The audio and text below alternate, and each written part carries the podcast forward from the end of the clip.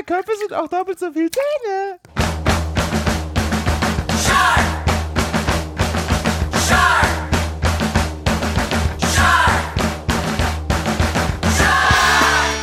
Moin und herzlich willkommen zum High Alarm Podcast High Alarm Classics. Heute mit Benny, der einstürzenden Kirche der High Alarm Podcast Szene. Und natürlich Jörn, dem Atoll der High-Podcast-Szene. Auf geht's. Warum? Meins geht nicht. Cheers. Deins ist irgendwie immer kaputt. Ja. Ah, ja, wir sind immer noch in der Sommerpause, Genau. sitzen immer noch bei Jörn und nehmen hier reihenweise Folgen auf. genau. Ja, wir haben uns inzwischen von der letzten Folge erholt. Ihr ja auch, ne? Hattet einen Monat Zeit. Bei uns war es nicht ganz ein Monat, Aber ein Döner. äh, aber ein Döner. Und ähm, ja, dann würde ich sagen, äh, starten wir einfach in die nächsten High Alarm Classics. Auch in dieser Folge gibt es kein Feedback, keine TV-Vorschau heißt das Zeug, keine News, kein gar nichts, weil wie auch. Richtig, genau. Wir sind Anfang Juni und entsprechend äh, so weit in die Zukunft gucken können wir noch nicht. Aber wir können schon mal sagen, mit aller, allerhöchster Wahrscheinlichkeit ist die September-Ausgabe Sharkbait. Ah, sehr gut. Oh ja. Das wusste ich auch noch nicht. Wir haben uns äh, eben gerade noch ähm, Two-Headed Shark Attack angeguckt, ähm, der ja ursprünglich in High Alarm Podcast Folge 2 äh, ganze sechs Minuten bekommen hat, habe ich Ja. gesehen. Gucken wir mal, wie lange es diesmal dauert. Jörn, bitte, worum geht's?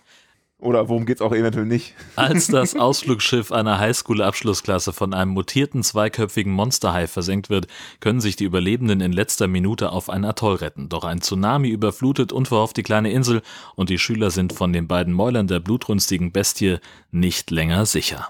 Es geht los mit Wasserskifahrerinnen hinter einem Motorboot und Typen, die sich sehr darüber freuen, wie scharf das ist, bis die beiden Frauen gleichzeitig von ein und demselben Hai weggebissen werden. Die Flucht im Motorboot misslingt, die drei im Boot gehen auch drauf und das war dann auch schon das kurze Intro. Schnitt auf die Sea King, ein Ausflugsboot einer Klasse von College-Studenten, die lieber Party machen würden, anstatt ihrem Lehrer Professor Babish zuzuhören, wie er die Funktionsweise des Sextanten erklärt. Dessen Frau hampelt auf dem Oberdeck rum, als wüsste sie, dass da eine Kamera um sie herumfährt. Unten kümmert sich so wirklich niemand um die Aufgaben, den Sextanten kennenzulernen und das scheint Babish auch mehr aus Pflichtgefühl gesagt zu haben. Popo wackelnd betritt Ann Babish die Brücke und löst jemanden namens Laura am Steuer ab. Es hat ein paar Wochen gedauert, aber es sieht aus, als würde da unten jetzt alles zusammenkommen. Ja, es sieht aus wie verrückt gewordene Studenten. Es sind College-Studenten, Laura. So ist das halt. Hm, ja. Wann erreichen wir denn die Solomon-Inseln eigentlich? Also, die Strömung ist gut, wir könnten morgen da sein, aber du weißt ja, wie der Captain ist. Er liebt es, Umwege zu machen. Ja, Hm. ich weiß, wie der Captain tickt. Wir sollen uns einfach überraschen lassen. Das Niveau der Gespräche ist hier schon einigermaßen klar. Das wird auch auf dem Sonnendeck nicht besser, wo es um Sonnenbrand, Schnaps und den durchtrainierten Körper eines der Studenten geht. Als es ganz plötzlich rums und das Boot wackelt, zwei der Grazien, die sich eben noch gesonnt haben, springen auf, gucken über die Reling und stellen fest, das Schiff hat einen Großmaulhai gerammt und schiebt den jetzt vor dem Bugwulst her. Professor Babish versucht den Hai mit einem langen Stock an Bord zu ziehen, konnte sich aber vorher denken, dass das nicht so gut gehen kann, weil der ein ziemlich schwerer Brocken ist. Nachdem er ihn vom Bugwulst gelöst hat, würde er zumindest nun gern verhindern, dass der Kadaver in die noch laufende Schiffsschraube gerät. Aber auch das klappt nicht. Ruckartig kommt das Boot zum Stehen, alle fallen durcheinander. Und die zweiköpfige Besatzung des Bootes merkt an, dass der Rumpf beschädigt ist. Was heißt das? Ja, äh, raff ich auch nicht, aber ich glaube, wir sind leckgeschlagen und laufen jetzt voll Wasser. Was ist passiert? Keine Ahnung. Irgendwie läuft das nicht gut. Ach, echt? Die Frage ist, was und wieso? Wer ist wer? Keine Ahnung. Währenddessen nagt der zweiköpfige Hai weiter an dem Kadaver. Das Boot läuft offenbar weiter voll Wasser und auf der Brücke funkt Laura SOS. Nur leider kann sie die Position höchstens mit Wir sind äh, aufgelaufen angeben, als völlig logisch die Antenne des Bootes abgerissen wird. Das sieht also nicht so aus, als würde jetzt zügig Hilfe bei der Sea King ankommen. Anne Babish versorgt inzwischen die Verletzungen der Schüler. Denn schließlich hat es vorhin kurz gerumpelt und einige sind da mit den Beinen irgendwo gegengekommen. Steuerfrau Laura hält das für den geeigneten Zeitpunkt für ein Krisengespräch mit Professor Babish. Captain, Ja, hier, äh, Laura, wo liegt das Problem denn? wir laufen voll Wasser. Die Männer sind im Kielraum zugange, aber um den Rumpfbruch müssen wir uns sofort kümmern. Ich habe versucht, Hilfe zu holen, aber der Funk ist tot. Oh, warte. Äh, Heißt das, wir werden sinken? Oh mein Gott, wir werden sinken. Ja, äh, Leute, raff ich schnell. Das ist nicht so kompliziert, wie ihr denkt. Wir laufen zwar voll Wasser, aber abgesehen davon, wie das klingt, ist das echt ein Unterschied. Das, also wir gehen nicht unter, nicht sofort jedenfalls.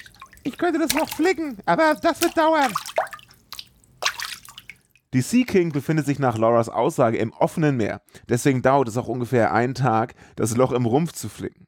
Zum Glück fällt einer Schülerin ein recht großes Atoll auf, was ungefähr neben dem Boot liegt, an dem sie anlegen könnten.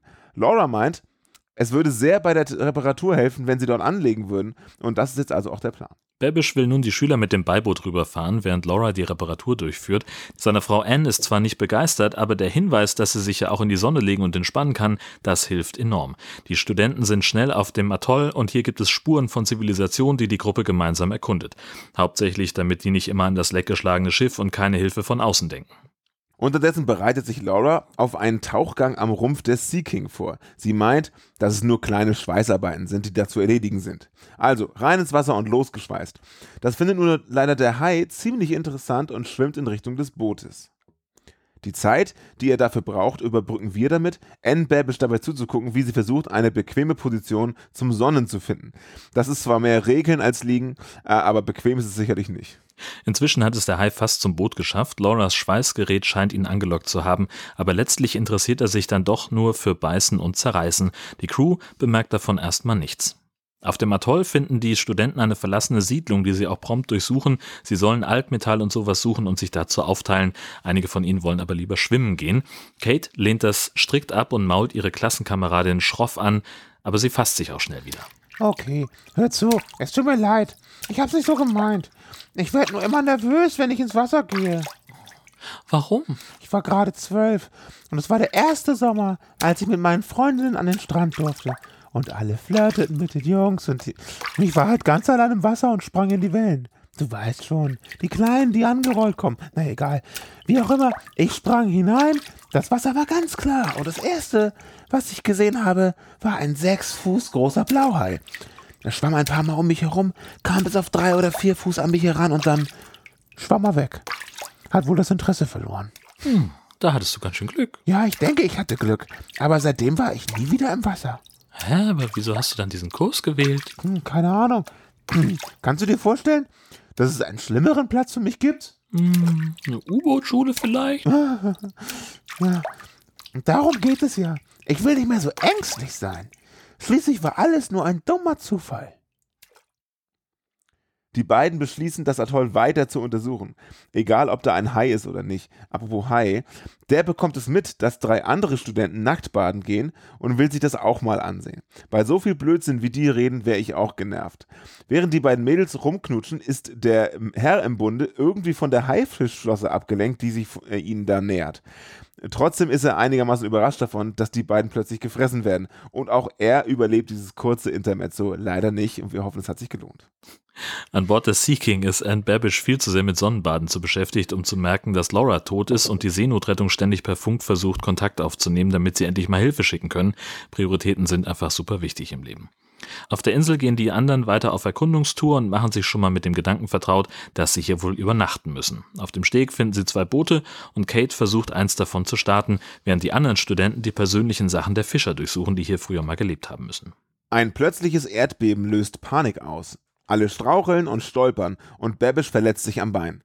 Das trägt nicht unbedingt zur Beruhigung der Situation bei, aber erstmal helfen ihm zwei der Schüler wieder an Bord des Sea King zu kommen, während die anderen ratlos zurückbleiben und ein weiteres Beben die Insel erschüttert. In der Straße bildet sich ein CGI-Riss und die Nerven liegen blank. Oh mein Gott, was war das denn? Was ist denn hier eigentlich los? Lindsay, du solltest ruhig bleiben. Du sagst mir nicht, was ich tun soll. Aua! Jetzt komm mal wieder zu dir, Lindsay. Die Beruhigungsschelle kommt nicht so gut an. Die Gruppe ist jetzt gespalten. Die einen fanden Kates Reaktion richtig, die anderen nicht. Und ausgerechnet jetzt ist Babish nicht da, der die Wogen glätten könnte.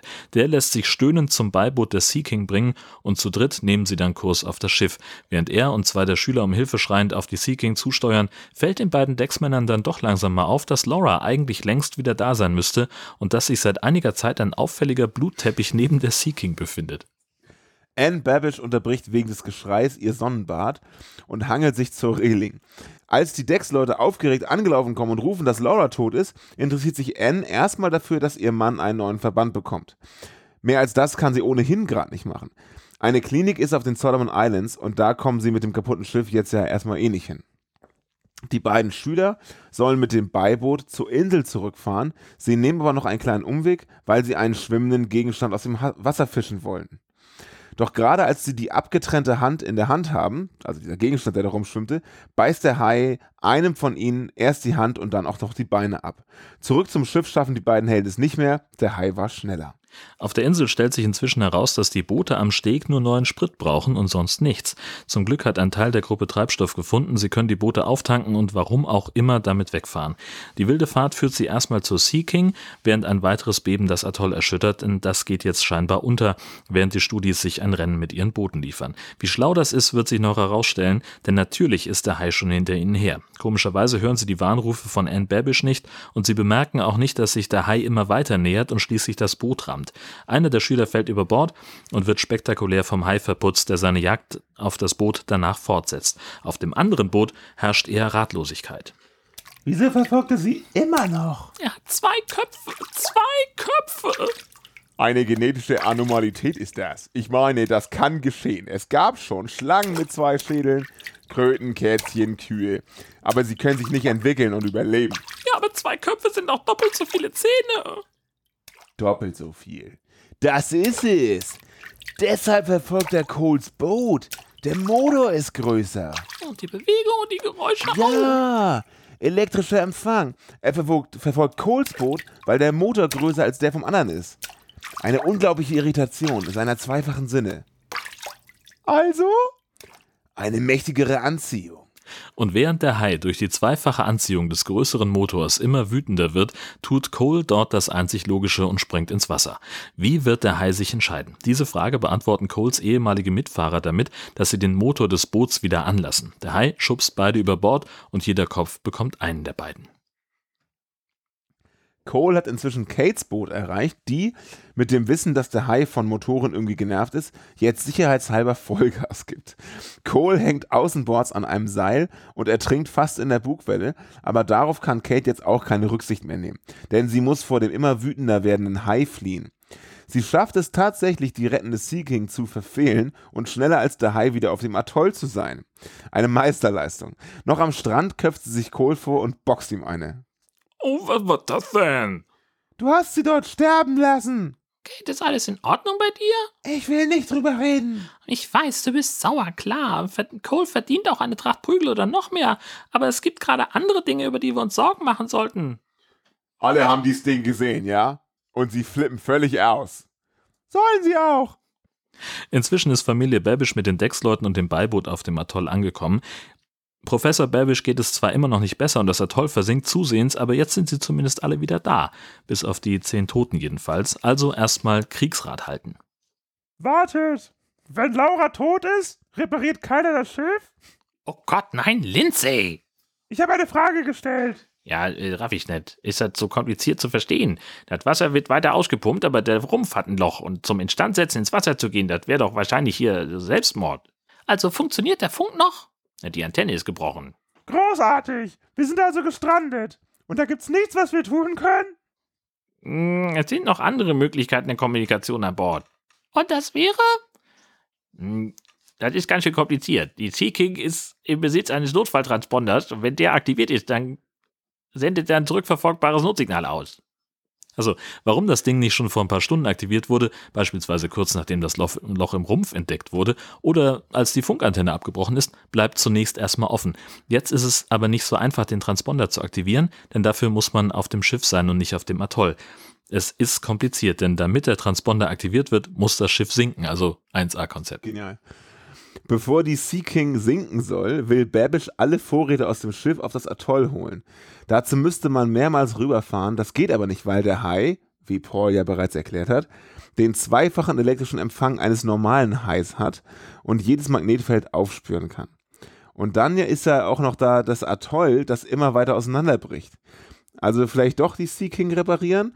Das könnte klappen, wenn man den Hai irgendwie ablenkt. Beispielsweise mit einem stärkeren Elektroschweißgerät, das zufällig auf der Insel herumliegt. Wie praktisch. Und weil Kates Vater angeblich Schweißer von Beruf ist, kann sie natürlich mindestens genauso gut schweißen wie er und meldet sich freiwillig. Ich kann dich das aber nicht tun lassen. Es ist aber doch meine Entscheidung, oder? Ja, aber jetzt will ich mal der Captain sein, beziehungsweise ich bin das ja schon von der Sea King. Also muss ich mich darum kümmern. Oder Han oder Alika. Wir werden das tun. Nein, sie haben eine Wunde. Das Blut im Wasser würde den Hai doch sofort anlocken. Und Hen und Aquila sollen helfen, das Boot startklar zu machen.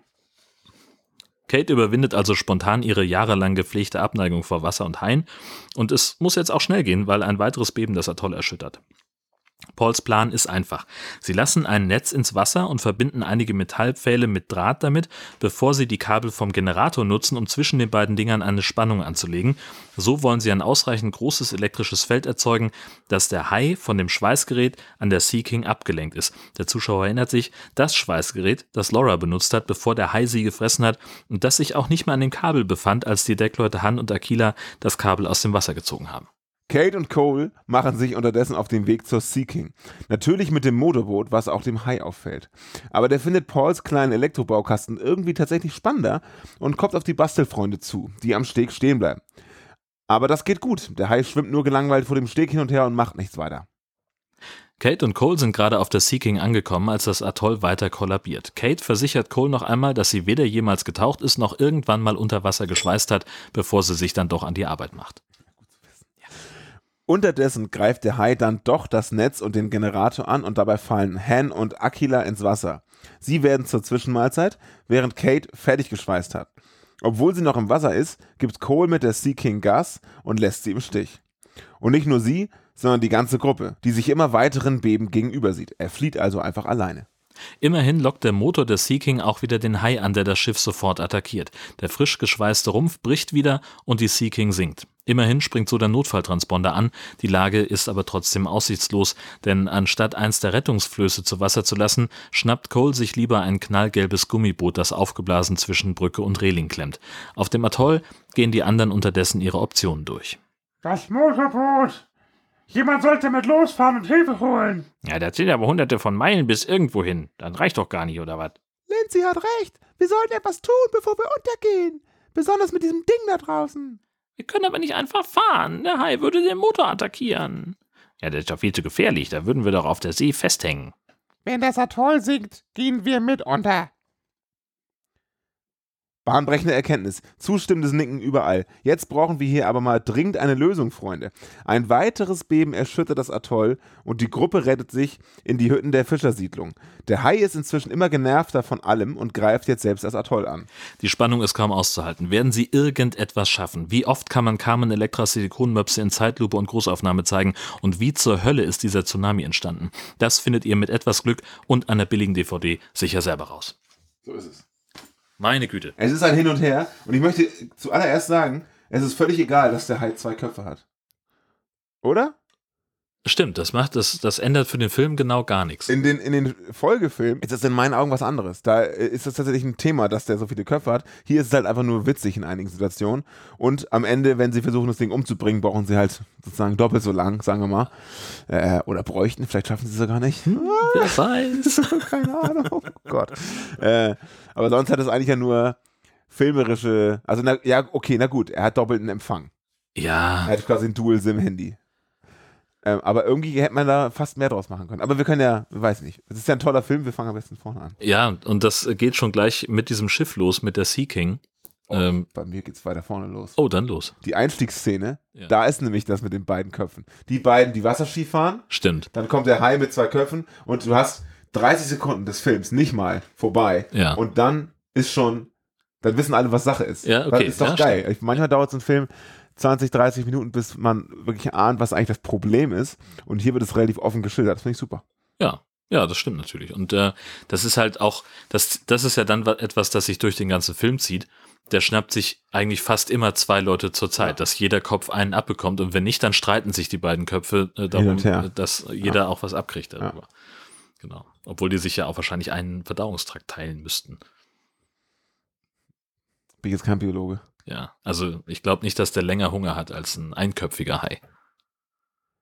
Weiß ich nicht. Tja, schwierig zu sagen.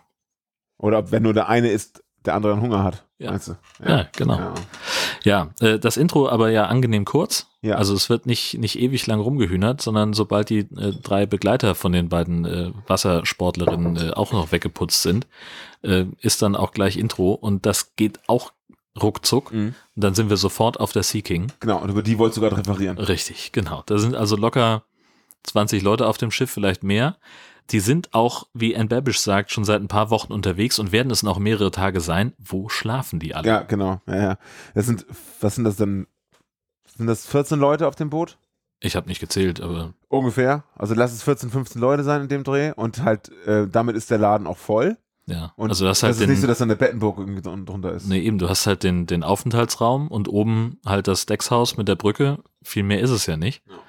Sondern kannst du nur die Betten unter Deck haben und dafür ist das Ding halt einfach nicht groß genug, dass du so viele Leute da unterbringst. Vor allem unter Deck ist ja auch noch sowas wie ein Maschinenraum zum Ja. Beispiel. Ja, genau. Ja, keine Ahnung. Ja, das habe hab ich auch gefragt, als sie meinte, ja, wir brauchen mindestens ein, vielleicht zwei Tage, da nach jetzt, jetzt noch. Und dann auch so, äh, ach so, das sieht eher aus wie ein, also mit so einem Boot machst du ja keine, Nein, also man, man kann dieses Tage. Boot ja, man konnte dieses Boot tatsächlich eine Zeit lang mieten unter, äh, warte mal, ich habe es mir aufgeschrieben, ähm, miamifishing.com oder fishingmiami.com. natürlich. Inzwischen ist außer Dienst, aber das ist halt explizit für, für Tagestouren und so Partyausflüge gedacht. Genau. Oder mal halt irgendwie für maximal 15 Leute zum Angeln. Aber irgendwie viel mehr soll man damit eigentlich gar nicht machen. Ja, vor allem nicht die hohe See. Nee, Da das ist ja auch so völliger hin- Quatsch. Also Insel. zumal dieses Ding, das spielt ja äh, vor den Solomon Islands und die sind irgendwie so ganz grob in der Nähe von Australien. Und äh, wenn das amerikanische Studenten sind, dann sind die wahrscheinlich dahin über den Pazifik getuckert und das kann ich mir alles nicht vorstellen. Nein, auf gar keinen Fall. Nicht mit dem Kahn. Vielleicht sind die aber auch schon drei Wochen unterwegs. Ja, das, also sie sagt ja auch, das hat ein paar Wochen gedauert, aber jetzt ist alles zusammengewachsen. Also die, das, Du meinst, es war eine richtig lange Expedition? Das Naja. ist ja fast schon eine Kreuzfahrt. Dann. ja. Also äh, vielleicht haben die auch eine, eine Einheit an Land gehabt und, und sind jetzt wirklich nur irgendwie für ein paar Tage mit dem Kahn da unterwegs, aber das wird zumindest aus dem, was sie im Film sagen, nicht klar. Na gut, von dem, was die im Film sagen, wird eine Menge nicht klar. Ähm, auch mangels Handlung tatsächlich.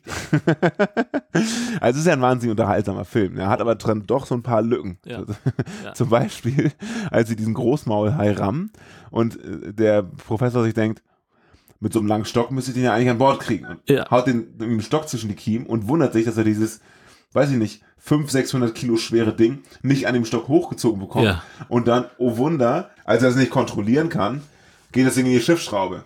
Währenddessen haben wir noch gesagt, wäre ja auch eine Methode gewesen, weil wer der, der hängt ja vorne an dem, am, am Bug. Mhm. Motor aus stehen bleiben, dann drehen sich erstens die Dinger nicht mehr und zweitens wird er nicht mehr vor, davor hergeschoben. Richtig. Man hätte kurz sozusagen rückwärts ausparken können Zum Beispiel. und dann weiterfahren können. Ja. Wäre eine Möglichkeit gewesen, weil, Voll. Aber er wollte ihn ja auch unbedingt an Bord holen, Ja. um den zu, was nicht, untersuchen. Er wollte, er, er hat nur gesagt, er will ihn sich näher angucken. ja, Aber wo an Bord will er das denn machen? Ja, ich mein, genau. Dieses Vieh, also das sieht man auch sehr deutlich. Das ist halb so Riesig. lang wie das Schiff. So, er kriegt den da erstmal, dass er den nicht hochkriegen würde, war vollkommen klar. nicht mit dem Stock. Nicht mit dem Stock jedenfalls, da braucht man einen Kran für. Und dann kann er den halt auch an Bord nirgendwo hinlegen, weil irgendwo muss ja auch noch die Fläche sein, wo sich die ganzen Schüler und, und äh, sonstigen Mitfahrer sonnen können. Ja. So, das funktioniert also hinten und vorne nicht. Und vor allem die ganze, das ganze Oberdeck zum Beispiel ist ja belegt durch Anne, Ja, die sich da regelt. so. Ne? Also, und, also wer noch nicht weiß, wie man Sonnenbadet, möchte sich diesen Film angucken, weil da lernt man es, ne? mit sämtlichen Bewegungen. Hier, du, die Kamera ist jetzt an und sie so, ach mein Gott. Ja, genau. Hohlkreuz auf die Ellbogen aufgestützt, Kopf nach hinten. So, Genau, ah, die Haare nochmal weg und, und die ganze Bewegung. Ja. Fehlt eigentlich nur so eine softe Musik dazu. so, und wahrscheinlich hat sie noch weitergemacht, dass die Kamera nicht mehr lief, so Ja, ungefähr, genau. weil sie es so geil fand, da so sich zu Richtig. räkeln. Ja. Großartig. Ja, mir ist ähm, tatsächlich, äh, was, was Anne und auch Laura angeht, ist mir auch die Synchro aufgefallen. Ähm, Die, die, die einfach kritisieren. ja, voll. Die Stimmen passen überhaupt nicht. Äh, und auch, also, so wie die, wie die betont hat, so, ah, es sind halt Studenten. Es sieht aus, als wäre es eine verrückte Horde Studenten. Ja. Ja, es sind Studenten. Das gehört so. so, Das, das, ach, es ist einfach so maximal unnatürlich. Aber es liegt auch, glaube ich, an dem, an dem schlechten Ausgangsmaterial, weil wir haben ganz viel ähm, Punkte auch auf der Insel, als sich äh, Kate und äh, die andere da unterhalten über äh, Kates Haiphobie, da gibt es so ein paar Stellen, wo jemand die Lippen bewegt, wo aber nichts Mhm. zu hören ist. Auch Ganz auf der oft. Originalspur Ja. nicht. Ja. Also da ist ähm, ganz viel geschludert worden. Da hat er immer die der- Angel aus. Ja, muss ja. Ja.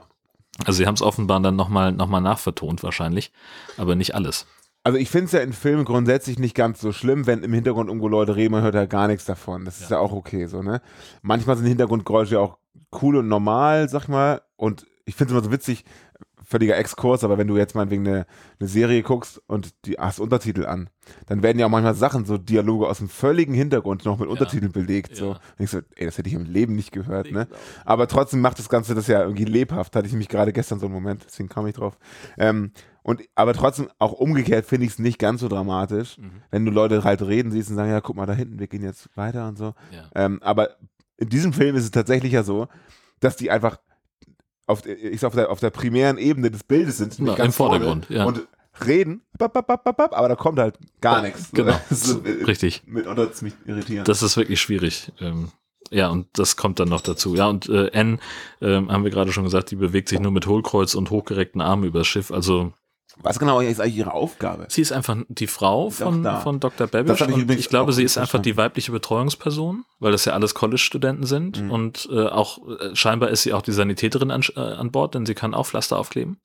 Haben wir gesehen? Haben wir Ja. gesehen. Und ja. aber sie muss sich auch äh, immer, wenn sie sich bewegt, dann muss sie sich irgendwo an der, an der Decke festhalten. Das ist nämlich, äh, da sind Griffe auf Schiffen. vor allem auch, wie sie angezogen ist Ja. und wie sie sich bewegt, ist so, also unmaritimer geht's gar nicht. Also jemand, der, der andauernd Ausflüge auf so einem Boot macht, Ja. der kleidet sich komplett anders und der bewegt sich auch anders auf, also an Deck quasi. Sie geht ja wirklich, als wäre das ein Laufsteg. Ja. Und hatte irgendwie sah unpraktische Klamotten an.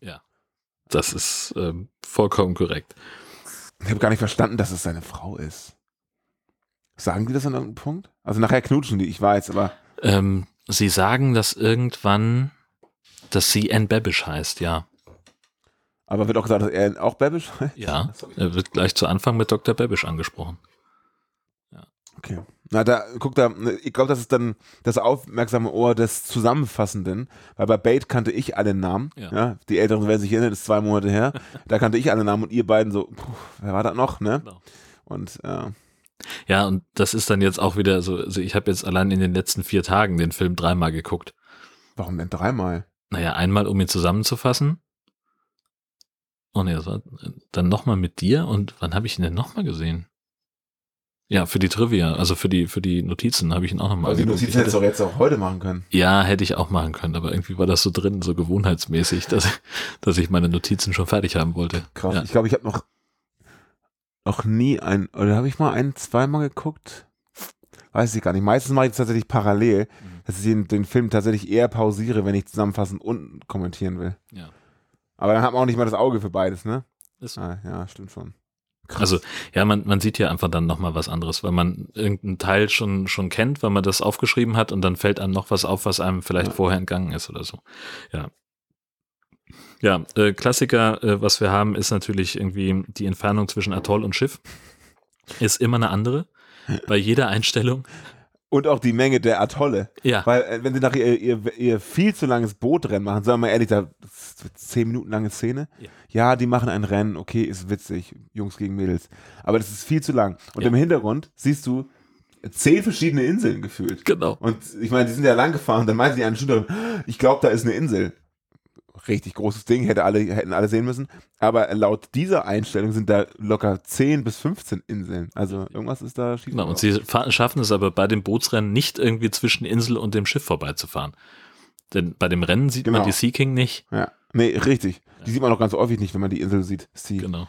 ähm, Ja, genau, auch bei den Luftaufnahmen. Da siehst du alle möglichen Inseln, ne? sind alle unterschiedlich groß. ja, immer aber andere. so man weiß nie ganz genau, welche von den Ja. Inseln, die da jetzt gezeigt werden, das sollen alles wahrscheinlich unterschiedliche Abbruchstadien dieses Atolls Ja. sein. Das kann ich mir vorstellen. Aber es ist einmal eine sehr kleine und dann eine viel, viel größere Insel. Und dann lauter kleine hinten dran. Also die haben, glaube ich, irgendwie einen Rundflug gebucht. Ich glaube, es war wirklich so, dass sie äh, einfach einen Rundflug genommen haben, äh, so einen Touri-Flug über die Florida Keys und heimlich die Aufnahmen gemacht haben.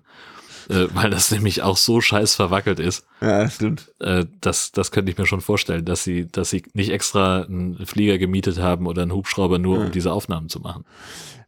Und ja, genau. Und je nach, ähm, je nach Fortschritt des Films zeigen sie ja immer wieder, wie das kaputt geht. Mhm. Eins dieser Inseln ähm, oder eine dieser Inseln. Und immer bei diesem eine Einstellung, wo eine dieser Inseln halt in sich zusammenbricht, denke ich mir, oha, jetzt war die Insel ziemlich weg. Ja. Aber wenn sie dann die Leute auf der Insel zeigen, ist eigentlich immer noch alles so kurz gewackelt, aber alles gut. Aber in der Großaufnahme war eigentlich gerade alles überhaupt nicht gut. Richtig, da ist gerade irgendwie ein Drittel der, des Atolls im, im Meer versunken Ja. und alles, was wir auf der Insel sehen, ist halt irgendwie so Risse in der Straße. Ja. Richtig schlecht animierte Risse in der Straße. Ja. Und die dann Leute auch davon abhalten, weiterzugehen. Diese eine Szene war doch, wo Babish und eine andere laufen der Gruppe ein bisschen hinterher, dann kommt so ein kleiner Riss in der Straße und dann sagen sie, ach komm Leute, geht ihr weiter, wir, wir gehen dann hier lang. Und wir dachten sie uns so, äh, warte mal, so sehen die Landstraßen aus. Ja, also Risse vor allen Dingen auf, auf der rechten Hälfte des, des Weges, auf der linken hätten sie locker noch vorbeigehen können. Ja. Aber nee, lieber nicht. Ja, und dann natürlich, äh, klar, CGI haben wir, äh, setzt sich ja fort, also nicht nur über äh, was, was die, das Atoll an sich angeht, sondern halt auch, äh, wie groß, wie schnell der Hai ist, ist auch immer unterschiedlich. Äh, Aber er selber sieht okay aus. er selber sieht okay aus, ja, ja. Nur die Größenverhältnisse ändern sich halt ständig. Ja, und dann natürlich, äh, Riesenthema finde ich, äh, Kates Trauma. Kates Trauma ist ein Thema, ja. Mit zwölf ist mal ein Hai um mich rumgeschwommen. Seitdem, jetzt war ich zehn Jahre nicht im Wasser. und es ist nichts passiert. Genau, so, richtig. Ja. Also er ist einfach nur um mich rumgeschwommen und das war's. Und ich war jetzt zehn Jahre nicht im Wasser.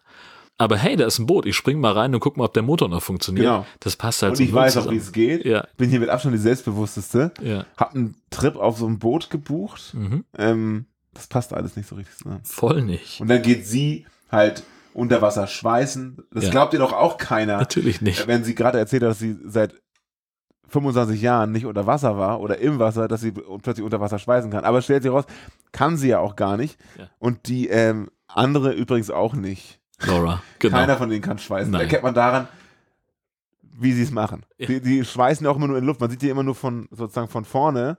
Ja. Also, wird, also du bist quasi die Kamera, die ich schweiße, mehr oder weniger. Und das ist immer nur so ein Malen in der Luft. Also die gehen mit einem Genau. Unterwasserschweißgerät und da ist ein, eine Lücke im Boot, auch größer als, also die Geschwindigkeit des Wassers voll auf uns zulässt. Und fahren da einfach lang und dann ist es zugeschweißt. Ich bin jetzt auch kein Schweißer. Aber ich glaube, das geht anders. Genau, richtig. Und wenn du vor allen Dingen dann in der, also wenn sie die Perspektive drehen, dass sie sozusagen äh, Lauras oder, oder dann auch Kates äh, Schweißansicht sozusagen von aus, aus Perspektive des Bootes sehen, dann ja dieses Rumwedeln in der Luft, also als wollten sie irgendeinen so Harry Potter Zauberspruch Ja. aufführen. Du, du musst es wischen und zwischen und dann geht's. Ja, Wish and Swish. Ähm, was ist das auf Englisch nochmal? Äh, weiß ich nicht, Ich muss mit Flick and. Was? Ist doch geil. keine Ahnung. Ja. Egal. Ja. Alle haben ständig unterschiedliche Grade von Sonnenbrand. Ich habe auch Thema Sonnenbrand hier aufgeschrieben. Ähm, am Anfang haben sie all- gefühlt all den meisten Sonnenbrand. Ne? Also gerade. Ja, aber es sind halt auch einige dabei, die gar kein bisschen Sonnenbrand haben, die dann in der Mitte des Films doch arg verbrannt sind und Ja. am Ende gar nicht mehr. Also an ihrem Ende vor allem. Das, das ist auch sehr, sehr schräg. Am, am schlimmsten hat es die, den einen Kerl am Rücken erwischt Ja. und hier ähm, Brooke Hogan, Kate. Kate äh, auf der Brust. Ja, aber genau. in der ersten Szene unten, Ja, wo sie ja. da auf, die, alle auf dem Schiff sitzen und sich Genau, richtig. Also die, die, also ich glaube, dass, also die muss auch richtig Schmerzen gehabt haben bei dem Dreh, Ja, auf jeden Fall. äh, weil das doch ein ziemlich heftiger Sonnenbrand war, den sie sich da eingefangen hat. Ja, Gutes Stichwort Schmerzen. na, Ähm, wenn man seinem Acting glauben kann, hatte Professor Babish enorme Schmerzen, oh ja, als er sich da irgendwie das Schienbein aufgeritzt hat. Also ich will jetzt auch niemandem was unterstellen. Das hat sicherlich wehgetan. Aber findest du nicht, hat es ein bisschen, Na, bisschen. Overselling betrieben? Voll. Er hat sich da von der Insel schleppen lassen mit dem Ja. Und die ganze Zeit so, ah, und dann haben sie die Wunde auch noch im Close-Up gezeigt. Die ist so groß wie ein 2-Euro-Stück ja, und genau. blutet ein bisschen. Ja. Also da ist auch nichts gebrochen und gar Nein. nichts. Was hat er denn? Nein, aber er muss trotzdem ganz dringend in die Klinik, sagt Ja. seine Frau. Ja, unbedingt. Aber eine Stunde später ging es dann auch schon wieder. Ja, ja, da konnte er schon wieder Humpel rennen und Ja. äh, also er hat ja auch schon, also die zwei Schüler haben ihn zum Beiboot äh, gestützt und er hat aber schon, er konnte schon mithelfen, das Boot ins Wasser zu Ja. schieben, musste Humpeln, sich aber ja. dann trotzdem ganz dramatisch ins Boot fallen lassen. Ähm, ja, sehr, sehr schmerzhaft. Die ähm, ersten, die von dieser Gruppe sterben, sind ja die drei, die da baden gehen. Mhm. Ne? Und die Szenerie ist ja, er schlägt vor, komm, wir gehen baden. Äh, und die anderen so, ja, okay, machen wir mit. Dann zieht er sich das T-Shirt aus und steht da in Badehose, Mhm. geht rein. Und die beiden sind in Bikini bekleidet und haben ein T-Shirt über. Ja. So, dann zieht die ein, ziehen sie sich das T-Shirt beide aus und die eine zieht sich dann das Bikini-Oberteil aus und Mhm. sagt sie an, mach doch auch mit. Sei doch nicht so prüde, Kleine. Ähm, und sobald sie es aus hat, ist sie auch alles andere als prüde. Ja, Aber es gibt eigentlich keinen Grund, warum die beiden sich das Oberteil ausziehen, weil sie haben ja Bikinis an, dafür Ja. sind sie ja da. richtig. Aber wir wollen uns auch nicht beschweren, weil es ist äh, voll nicht. ist- Die Szene ist, Ja, das war grundsätzlich alles in Ordnung, die aber Szene ist in Ordnung, aber es gibt tatsächlich keinen Grund, warum, außer halt, ja, hier sind auch blanke Brüste zu sehen, Clickbait, juhu. Ja. Also, ne. so, mehr fällt mir da auch nicht ein. Also, nee. Halt für den Trailer gut. Ja, das stimmt. Klassisches Trailermaterial. Oh, Genau. es gibt blanke Brüste, da schalten wir ein. Perfekt. Ja, ähm, ich bin dann schon relativ weit hinten, merke ich gerade im, im Film. Ich gar nicht. Dann machen wir weiter. Ähm, obwohl, na, vielleicht auch doch. Äh, ich fand es sehr schön, als der Paul dann diese, diese Doppeldings erklärt hat. Ne? Weil ich hatte so ein bisschen das Gefühl, also High-Filme sind ja meistens sehr, haben ja einen sehr, sehr soliden roten Faden. Das macht ja immer sehr viel Sinn und so. Und ich hatte bei diesem Film so ein bisschen das Gefühl, dass ich nicht den, den roten Faden nicht greife oder das Warum und Wieso. Und als er das erklärt hat, mit dem doppelten Sinne, doppelte Kraft, da war ich wieder mit dabei, muss ich sagen. Da hat er mich, damit hat er mich wieder. Dass ich endlich wusste, warum der jetzt hinter dem größeren Boot hinterher schwimmt. Ja. Weil klar, zwei Köpfe, zwei Sinne, ist ja, logisch. Vollkommen klar. Dass auch ein Kopf mehr Elektrogedöns wahrnehmen könnte als der andere, wird einfach gar nicht erwähnt. Weil ja, das, das, vier ist mehr als zwei. Und Ja. natürlich ist auch acht mehr als vier, aber ja. worauf will er hinaus? Also ich glaube, es ist gar nicht mal so, ja, ich glaube, es ist halt, Hochsensibel oder was? die, genau, richtig, hochsensibel. Also der, der, auch ein einköpfiger Hai hätte das wahrgenommen Genau. und wäre vielleicht auch genervt davon gewesen. Aber wenn jetzt zwei Köpfe, jeder für sich, beide zusammen genervt sind, dann ist in die halt doppelt so viel genervt. Das hast du sehr gut erklärt. Ja, richtig. Na, jemand war froh, dass Paul das erklärt hat, Ja. ähm, weil sonst hätte ich nicht weitergucken können. Überhaupt hat er eine ganze Menge einfach äh, die ganze Zeit erklärt, ohne dass irgendjemand das gerne gewollt hätte. Also ja, ist ein bisschen besser, besser, ne? ja, schlimm. Aber an der Stelle wurde auch wieder klar, ne, Verhaltenskritik, dies, das. Er kam immer noch besser mit dem Verhalten an, als dieser Pumpertyp da, Der Cole. der sich ja. für den Geilsten hielt. ja, das stimmt. Ich bin hier, um deinen Körper beim Arbeiten zuzusehen. Oh, furchtbar. Wie bitte? Was hast du gerade Furchtbar. gesagt, Alter? Unglaublich. Oder hat er, sogar, hat er sich sogar gesagt, dein Buddy? Ja. Ich bin hier, um deinen Buddy beim Arbeiten zuzusehen. Ja. Junge, Alter, geh bitte sterben. Ja, geh, Gut, hat geh ganz gemacht. weit weg. Ja, hat er gemacht, aber sehr spät. Mhm. Ähm, aber ja, in vielen Fällen war der halt aber auch auf der anderen Seite A, die ganze Zeit ist er sehr, sehr eklig und B, ist er die ganze Zeit Comic Relief. Also er ist immer der Trottel Ja, am Ende. Also er haut sich, ne, er hampelt da mit diesem Speer rum und sagt noch, was er irgendwie für ein krasser Typ ist mit der Hand-Auge-Koordination und im nächsten Moment ballert er sich das Ding an den Hinterkopf. Ja.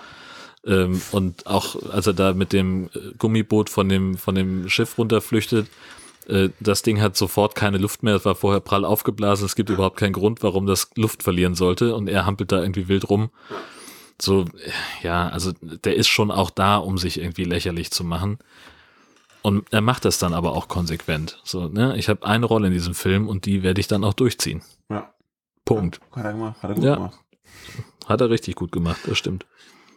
Und ich meine, solche Leute gibt es ja immer. In, in solchen Filmen brauchst du ja genau diese, diese, ich sag mal, äh, Antagonisten, die eigentlich keine, keine Antagonisten sind. Ja. Also so die Die so ein bisschen Spannung in die Gruppe auch reinbringen. Genau, einfach Ja.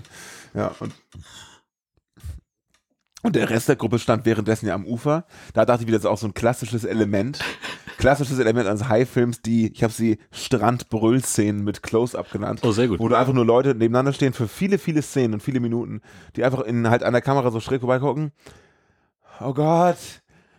Nein, ach. Ah, guck, ah, scheiße. Kate! Oh mein Gott. Und da ist der Hai. Und da, die ganze Zeit so ein bisschen Ja. an der Kamera vorbei und dann Genau. Schnitte hin und her und oh nein. Und dann ist sowieso, man merkt ja, da ist so ein Choreograf erstaunt. Afraid.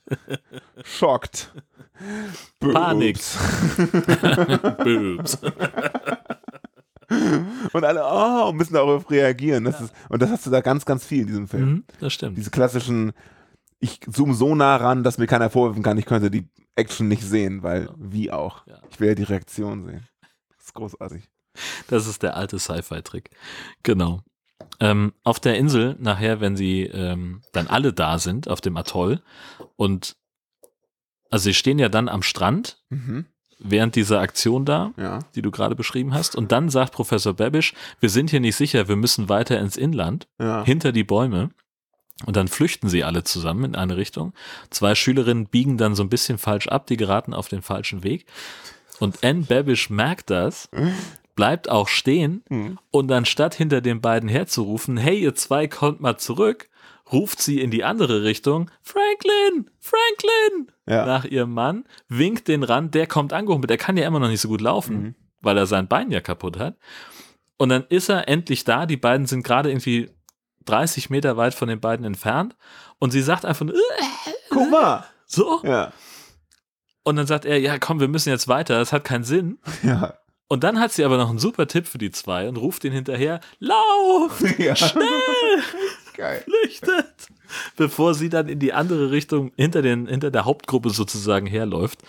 Ja, und die beiden schaffen es dann auch nicht. Die landen Ja. auf dem Steg, werden dann auch, also, und stehen da auf diesem Steg und denken so, du siehst den richtig an, okay, hier fehlt jetzt gerade eine Regieanweisung, Ja. wir wissen nicht, was wir machen sollen und du hast, glaube ich, beim Gucken gesagt, da fehlt noch so ein bisschen softe Musik und die zwei küssen sich noch, bevor dann der Hai kommt und sie das gesagt, aber ja. Ja, okay. ja. Aber man sah, genau, das, man sah richtig, okay, sie warten drauf, da- dass jemand sagt, und danke. Genau, richtig. So, sie sind auf dem Steg angekommen, sie haben irgendwie zwei Sätze ganz klipp und klar improvisiert. Ja. Ja, hier ist schön. Ja, ich glaube hier, ja, Und wer sagt, und danke? Der der Hai. Genau. Geil. Das war so vorhersehbar, dass er da kommt, Ja, weil muss- ganz klar nichts passierte. Wunderbar. Ja, dann, ähm, während die da alle äh, davonrennen, sind ja immer noch Kate und Colin ja schon immer noch irgendwie, Kate und Cole. äh, Kate und Cole, sind die dann noch da? Ja, Cole ist schon abgehauen. Ach so, dann haben wir das übersprungen, wo sie sich aus irgendeinem unerklärlichen Grund umzieht für diesen, für den so, Schweißgang, ja. ne? Ja, genau. Das habe ich mir auch noch notiert. Ähm, sie ist ja schon die ganze Zeit in Bikini-Top und Shorts. Shorts So unterwegs und unter den Shorts bestimmt ein Bikini-Unterteil. Ja. Und sie haben es eilig. Sie reden sogar darüber, wir haben nicht viel Zeit. Ja, Genau. okay. Und sie geht in, in die Toilette des Schiffs. Ja. Das ist auch eindeutig erkennbar. Also Genau. man muss da nicht ranzoomen. Das Genau. ist einfach, sie geht durch eine Tür, macht eine andere Tür auf und geht in einen kleinen Raum, der, das, der ist erkennbar so klein, das kann nur eine Toilette sein. Exakt. Und kommt sie wieder raus und hat einen anderen Bikini an. Ja. Und aber die Shorts nicht mehr. Das war's. Sie hat jetzt keinen Taucheranzug an oder sonstiges. Ja. Nee, sie hat einfach nur. Ich weiß nicht, sie- hat sie ein anderes Oberteil? Ich Ich glaube noch nicht mal. bin mir nicht ganz sicher. Ich glaube, sie hat wirklich nur die Hose ausgezogen. Völlig unnötig, ja. Ja. Aber das war auch so, hä, da saßen wir auch alle so, warum geht sie auf Toilette? Vor allem, ist ja der Einzige auf dem Boot, abgesehen von diesem. Aber- Ja. Ja, und also sie, sie kommen dann noch rein, sie steht schon in der Tür von diesem, von diesem Raum, wo die am Anfang sitzen und Cole auf der Treppe zum Oberdeck hält nochmal an und hält sie nochmal auf. Kate, es geht jetzt echt um alles, wir haben keine Zeit. Und sie, alles klar, und Ja. geht aufs Klo. Ja, gut. Ja. Also, Dann wenn sie muss. kurz kacken. So. Ja, ja, ich beeil mich. ja, ich nehme genau. keine Zeitung mit. Und dann haut sie ja wieder ab, er Ja. haut ab und dann rammt der Hai ihn ja und das Genau. Boot geht unter Ja. und dann wird dieses Notrufsignal, können wir darüber mal sprechen, das Notrufsignal. Also wer denkt sich denn eigentlich bitte eine Technologie aus, die ein Notrufsignal aussendet, aber man muss dafür das Schiff versenken.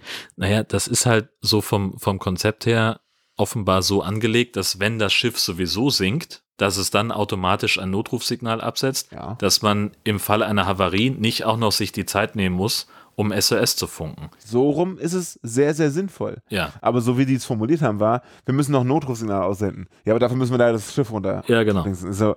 Und ich denke mir so, hm, ja, okay.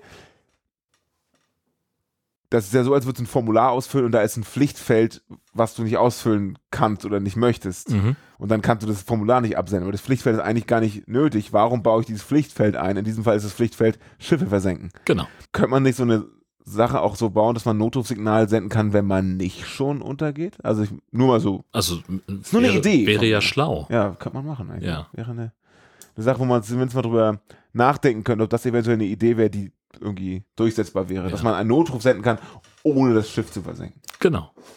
Richtig. Motor Das- fällt aus. Motor fällt aus. Ja, Loch im Segel. Chef hat nicht, sich das Knie Geht angestoßen. nur der Rückwärtsgang. So. Weiß nicht, ich verstehe die Ja. Mitarbeiter nicht. Das war ja, ne, die rufen ja auf ihrer Sprache, ich weiß nicht welches es ist, aber es ist äh, Ja. nicht Englisch, Ja. ähm, unterhalten sich ja immer und sagen dann auch so, ja, übrigens die eine, die ja auch nochmal war, die ähm, ist tot. Ja. Keiner reagiert, weil wahrscheinlich niemand sie versteht. Na- weil die eine Person, die sie verstanden hat, ist tot. Ja, Oder? und da bin ich mir nicht hundertprozentig sicher, ob das, also äh, Laura ist die einzige, die darauf wirklich mal reagiert hat, Mhm. was die erzählt haben. Also die, die sagen dann was. Es ist offenbar, also ich könnte mir vorstellen, dass das irgendwie eine Sprache ist, die da möglicherweise sogar im Raum Solomon Islands so ähnlich gesprochen wird. Das klang irgendwie asiatisch für mich. Ähm, kann ich aber jetzt auch überhaupt nicht sagen. Ähm, Bisschen Filipino-mäßig. Sowas, Ja. ja, genau. Und ähm, dass, dass sie das vielleicht, aber das, das war sowieso so, so schräg, weißt du, so ein bisschen wie Han Solo und, und Chewbacca, Mhm. äh, die sich auch auf zwei unterschiedlichen Sprachen miteinander verständigen, aber sich gegenseitig verstehen. Ja. Das ist totaler Quatsch eigentlich. Ja. So, man redet Englisch mit denen, die antworten aber auf diese anderen Sprache und verstehen aber gleich, also beide Seiten verstehen sich. Äh, Das ist, Auch das gibt's aber manchmal, dass äh, man, äh, wenn du eine Sprache besser verstehst als sprichst, also ich zum Beispiel in Kanada Okay. habe ich, ähm, also als ich in Kanada war nach der Schule, habe ich zwei Typen kennengelernt, ähm, Lars und der andere hieß, oh, weiß ich nicht mehr, und Lars war Schwede Mhm. und, also Kanadier, aber kam aus Schweden und der andere war Däne. ah, Und ähm, eigentlich ist Dänisch und Schwedisch gar nicht so ähnlich. So Schweden und Norweger verstehen sich eigentlich ein bisschen besser. Aber Lars hat Dänisch verstanden und der andere Kollege hat Schwedisch verstanden. okay. Und die hat tatsächlich eher Schwedisch, eher Dänisch gesprochen, haben sich scheckig gelacht, weil sie es so lustig fanden, Ja, wie der andere redet. So. ja. Und da war genau die Situation. Okay, aber das manchmal sind ja, verstehst du ja Sachen besser als. das sind ja aber Sprachen, die sich ähnlich sind. äh, ja, okay, schon irgendwie. So, Englisch und was die beiden da gesprochen haben, Ja, nix. Nee, hat halt keinerlei Gemeinsamkeiten. nee, das stimmt. Aber trotzdem kann ich mir vorstellen, dass man eine Sprache versteht und aber nicht, nicht, mit, nicht, nicht reden kann. Andererseits war ich auch schon in Urlaubsländern, wo ich äh, mit Leuten Englisch gesprochen habe und die auf Landessprache geantwortet haben. Genau. Weil verstehen ist im Zweifel immer ein bisschen einfacher. als- Ja, und dann stehst du da und bekommst halt das, was du, was du denkst, und dann sagt er dir irgendwas und du kannst aus dem Kontext schließen, dass er jetzt Geld dafür haben möchte. Du verstehst aber nicht, wie viel, weil er das ja auf Landessprache sagt. Ja, Und dann stehst du da und sagst so, hm, okay, ja genau. was? Äh? ja, und dann ähm, kriegt man es doch irgendwie am Ende hin. ne? Ärgerlich ist halt, wenn man sich nur so ein bisschen versteht und den Hinweis, diese Frau, die hier vorhin noch war, die ist tot. Ja. Wenn man das nicht versteht, ist schon, geht ja schon ein bisschen tiefer als nur, ich habe Hunger. Das stimmt. So. Aber sie kümmern sich ja dann am Ende zumindest, also sie nehmen das ja schon zur Kenntnis, Mhm. ähm, dass sie tot ist. Sie reagieren da sonst weiter nicht drauf. In dem Moment ist halt das verletzte Bein gerade wichtiger. Wesentlich. Und am ist Ende. auch verletzt. Ja, ganz doll. Das blutet ja sogar. Ne, muss ja ein Pflaster drauf. Ähm, und dann später auf der Insel kommt das ja dann nochmal zur Sprache. Als alle dann vom, vom Boot runter sind von der Sea King äh, und auf der Insel sind, da sagt dann jemand, ja, aber wenn Laura tot ist, wer repariert denn dann das Boot? Ja, Ja, das stimmt, ist da das haben sie Problem. reagiert. Genau. Kann noch jemand schweißen? Ja, sicher.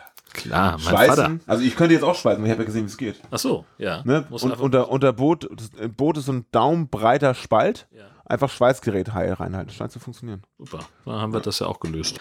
Sehr schön. Ich möchte über das Ende sprechen. Äh, welches? Weil wir haben, äh, da, zum Ende habe ich jetzt auch noch sieben oder acht Punkte. Okay. Äh, Es geht ja damit los, dass sie ihn da irgendwo anfangen hinzulocken, den Hai. Und dann, als die beiden ähm, fremdsprachigen Mhm. Mitstreiter da, da geht's da fängt für mich das Ende an. Ja. Ne? Und da habe ich mir die erste Frage aufgeschrieben, warum fallen immer alle ins Wasser? Ja. Das ist jetzt schon die, der dritte, vierte Monat in Folge. Also wirklich, Mhm. in dem wir darüber sprechen. Nämlich auch bei Shark Attack 3 war das so. Da sind, da ist das dieses riesige Partyboot und da Mhm. schwimmt irgendwo ein Hai und alle springen ins Wasser. Ja, Alle fallen auch richtig Aber- spektakulär ins Wasser. Und hier bei Shark Attack, Hai, ja, bei Shark Attack sind das ja wirklich Sprünge, um sich in Sicherheit zu bringen. teilweise. Stimmt, einige- Manche sind auch so ein bisschen einfach nur theatralisch oder hat mich jemand geschubst, ah, aber ich will dabei gut aussehen. So wie sie auf dem Sonnendeck. Ich sonne mich aber, so wie ihr es noch nie gesehen habt. Und- so wie es auch kein normaler Mensch Und tun hier würde. ist ja so, der Hai rammt die Insel, wohlgemerkt. Ja. Und die beiden, also äh, die, der kommt auf die beiden zu und rammt die Insel. Da würde man denken, selbst wenn die Insel davon einen Schock kriegt, auch schon dumm, Ja. oder es meinetwegen eine Brücke ist, würde man in, ja, in Richtung der Rammung Der umfallen. Bewegung, ja, Und genau. die aber kippen in die entgegengesetzte Richtung, Ja. Richtung Hai. Genau. Das ist, Das was ist das? Und Quatsch. alle fallen immer um. Ja. Schade, dass es, dass es ein Audioformat ist. Das, das war wirklich schade. Ne? Das war eine Performance, die wir so im Film nicht besser gesehen haben. Ja, und dann kommt äh, aus irgendeinem unerfindlichen Grund dieser scheiß Tsunami an. Ähm, Wo kommt der her? ich habe keine Ahnung. Also es rumpelt natürlich, es gibt ein weiteres Beben, das ist äh, irgendwie das zehnte an dem Tag. Ähm, und keiner, äh, also es wird einfach nicht klar, warum da jetzt ein Tsunami ankommt. Professor Babish scheint das schon so ein bisschen zu ahnen, weil er die Leute ja vom Strand wegschickt. Dann geht er aber mit seiner Frau an eine Stelle, wo er dann doch wieder an der Küste des Atolls ist. Jetzt ist das Ding nicht so wahnsinnig groß. Es ist auch schwer, da irgendwo in der Mitte zu stehen, weil es ja auch ständig auseinanderbricht. Aber dann kommt dieser Tsunami an. In dem Tsunami auch nochmal der Hai. Das habe ich dann tatsächlich jetzt heute äh, beim, unmittelbar vor der Aufnahme beim Gucken äh, gesehen, dass der Hai da drin ist in dieser Welle und die Das ich mir auch. Ich finde das nämlich richtig geil, wie der Hai in der Tsunami-Welle Mhm. da auf die beiden zuschwimmt. Ja, das Sieht- sieht mega ich cool aus. Komplett vorher übersehen. Dann sind die beiden weg und dann steht die ganze Insel hüfthoch unter Wasser. Das ist schon mal eine super geile Szene, weil wir auf einmal die Insel nicht mehr sehen, Ja, sondern halt einfach alle Überlebenden, die gleichzeitig, die gleichzeitig aus dem Wasser auftauchen und Uff. hüfthoch Ja. irgendwie am Strand in der Bucht stehen. so eine geile Szene, die, die Welle kommt und dann Cut und dann wirklich sieben oder acht Leute, die gleichzeitig so "Hä?" aus dem Wasser Alles hüpfen. ist weg. So geil. Großartig. Richtig trashig. Herrlich. Und, ähm, ich habe mich mal in der gleichen selben Szene gefragt, so ein Tsunami, Ja. ne? Ähm, auch auf die Gefahr hin, dass ich mich mal wieder lächerlich mache, aber wenn ich so ein- die Technologie in Anführungszeichen richtig verstanden habe, Mhm. hat ein Tsunami ja auch viel mit, ich sag mal, angrenzendem Land zu tun. Richtig. Weil es sich ja von flacher werdendem Land sozusagen entfernt und dann irgendwie so überschwappenderweise wiederkommt. Also eine Welle bricht ja einfach an Land und ich gehe in dem Szenario davon aus, dass je mehr Land, desto mehr ist da auch brechbares Material. Mhm. So. Das ist ein Atoll. Mitten in der Insel. Richtig. In, äh, wenn ich Tsunamis richtig verstanden habe, kann das gar nicht passieren. Es kann sein, dass sich das irgendwie durch natürlich Schwankungen und Erdbeben irgendwie überschwemmt, aber nicht in der Form einer solchen Welle, weil wo Genau. bricht die denn? Das war, also wir haben, äh, genau, wir haben eben keinen, keinen Wellenberg gesehen, der da einfach nur so durchrauscht, Nee. sondern wir haben eine Welle gesehen, wie sie sich an einer Küste, beispielsweise von Hawaii oder sonst wo, Ja. äh, überschlagen würde. Und ja, genau, das Weil es halt immer flacher Ja, wird. Und richtig. so ein Atoll, wenn ich es richtig verstanden habe, ist ja, kommt erst Felssockel. sehr, sehr tief und dann wird es sehr plötzlich, plötzlich flach und Genau. ja, aber da hast du ja nicht, da hast du ja keinen Tsunami. Und Nee. wenn, dann ist alles sofort weg. Richtig. Das ist nämlich das andere. Wenn da wirklich ein Tsunami über die Insel gerollt wäre, dann würde die Insel so aussehen wie in dem Moment nach der Welle. Ne? Überall Wasser, gerade bei so einer kleinen Insel. Und die Überlebenden, die es dann auch nicht gäbe, die wären mitgetragen worden ins, ins offene Meer, tauchen so auf und sagen, ah, hier ist ja gar nichts mehr. Tatsächlich stehen da aber immer noch die Bäume und auch die Hütten. Genau. Und sie flüchten sich ja dann auch in so eine Bretterhütte, die mit so einem Kreuz Ja. markiert ist, also offenbar eine Kirche. Und dann geht da der finale, nein, nicht ganz der Finale, aber also das, äh, wa- was man so denkt, dass das der finale Endkampf sein müsste, ja, ja. der geht da los. In der Hütte. Wo sie noch sagen, warum sind wir hier drin? Ja, immer noch besser als draußen. Da, da ist der Hai. haben sie einen Punkt. Ja. Ja. Der ist noch leider auch in der Da Hütte. kommt leider bald. der Hai rein, weil offenbar jemand einen sehr starken Magneten dabei hat. Muss ja so sein. Denn äh, woher hätte der Hai das sonst Ja, wissen vielleicht sollen? blutet da auch jemand oder so. So, ja. Oder er dachte sich, Kirchen sind immer ein guter Ort. Stimmt. Ja, das ist bekannt. Das kann natürlich auch sein.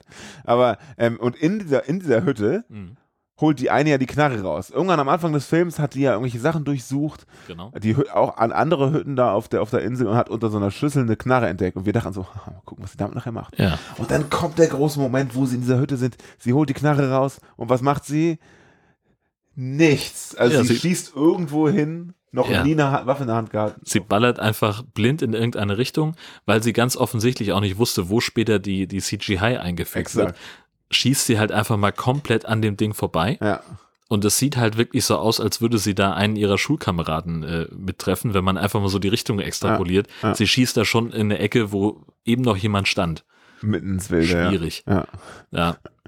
Geht auch nicht gut für die ganzen aus. Also es bleiben am Ende dann wieder nur drei Leute übrig, die dann sich final gegen den Hai zur Wehr setzen müssen. Und das wird ein bisschen knifflig. Sie finden zum Glück dieses Benzinfass, ja. was da was sie vorhin schon mal gebraucht haben, um die beiden Boote an dem Steg aufzutanken.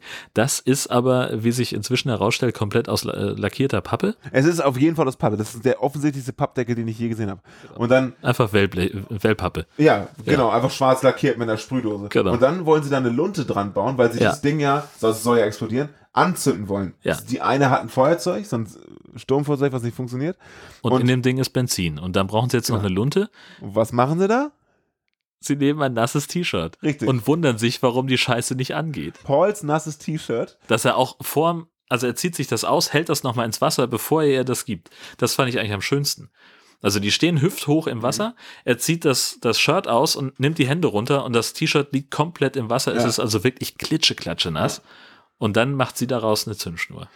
Also das würde ja gehen, wenn du es ausbringst und dann nochmal in das Benzin tippst und so, so ein bisschen Molotow-Cocktail-mäßig. Aber das Problem, warum das nicht angeht, ist eher das Feuerzeug. Sie kriegt das Feuerzeug nicht an. Ach so.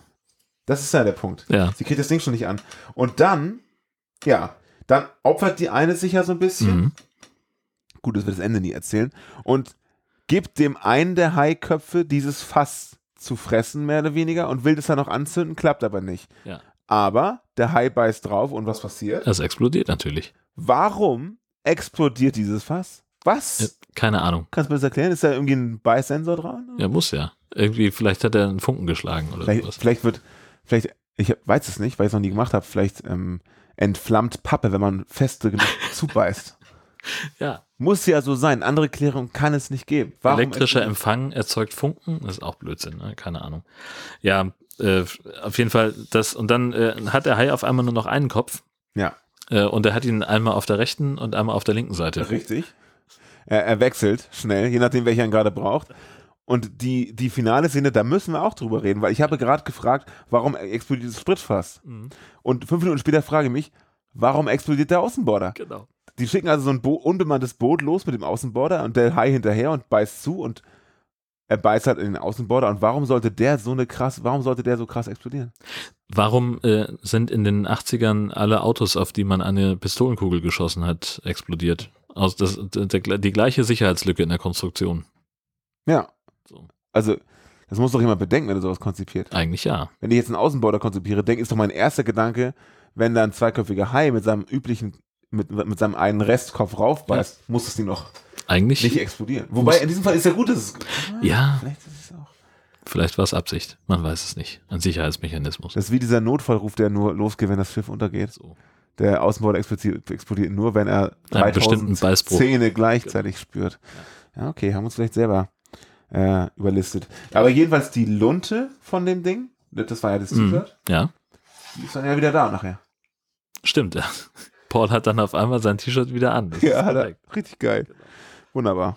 Ja, schön finde ich, dass Videomarkt dem ganzen Ding äh, sechs Punkte gegeben hat und äh, den Film in seine Top 30 gewählt hat. Hier stehen, hier sind sechs? Punkte, sind auch sechs Punkte ausgemalt. Nee, das sind 30 sogar, von Top 30. hier steht Top 30 einfach nur drauf, sechs Punkte und darunter sind aber sieben Punkte ange, äh, ausgemalt in Rot. Also das scheint ein Fake zu sein. Ähm, wir reden über äh, FSK 16 und eine Laufzeit von 85 Minuten tatsächlich. Ja, war ein Traum. Und ich habe dann noch so ein paar ähm, Trivia. Ich auch, witzigerweise. Oh, interessant. Eine. Fang du mal an. Ähm, ja, das, äh, das Schiff, das kann man, konnte man früher mal mieten, habe ich schon gesagt. Und das ganze Ding spielt vor den Solomon Islands, also grob in der Nähe von Australien. Gedreht haben sie es in einer Art Heimatmuseum in den Florida Keys. Dazu gibt es einen Link in den Shownotes, denn da kann man ganz toll Geburtstag feiern, steht da. Zum Ah. Ja. Vielleicht machen wir das mal. Mhm. Und Birdwatching machen. Ich habe ähm, bisschen währenddessen die SchauspielerInnen gegoogelt, Mhm. weil ja die eine Brooke Hogan ja durchaus auch in anderen High-Filmen mitspielt Ja. und ähm, eine, die eine oder anderen, sie haben auch nochmal eine andere Rolle bekommen, sagen wir mal so. Tatsächlich. Genau, und äh, der Charlie O'Connell, das ist nämlich der Professor, hast du nicht gesehen? Babish, der äh, hatte mal, hat angefangen seine Schauspielkarriere mit unter anderem einer kleinen Rolle in Ey Mann, wo ist mein Auto? Ach, Unfug. Großartig. Ja. Ich weiß nicht welche, aber er hatte sie. Und dann war er später, deswegen habe ich mir auch aufgeschrieben, bei The Bachelor. Was? Ich glaube, er war da Kandidat. Also Hauptkandidat. Unfug. ja. Steht in seiner Wikipedia-Seite, dass er Natürlich. bei The Bachelor war. Also, wenn er bei The Bachelor war, muss er ja Kandidat gewesen sein. Ja. Es sei denn, die, das amerikanische sozusagen weibliche Pendant heißt auch The Bachelor. Weil bei uns heißt es ja Bachelorette. Die, die Bachelorette, aber Ja. ich bin mir nicht ganz sicher, ob im Englischen diese äh, Unterscheidung getroffen wird. Deswegen weiß ich natürlich nicht. Das müsste man nochmal tiefer googeln. Hätte ich machen können, gebe ich zu, habe ich vergessen, müssen wir drüber hinwegsehen. Aber er war auf jeden Fall bei The Bachelor. Sehr gut. Charlie O'Connell. Besser Mann. Weiß Bescheid. Ja, äh, völlig, völlig irre, dieses ganze Ding. Ja. Aber schön, den mal wieder gesehen zu haben. Insofern würde ich sagen, ich nicht zu weit raus. Und bis zum nächsten Mal. Tschüss.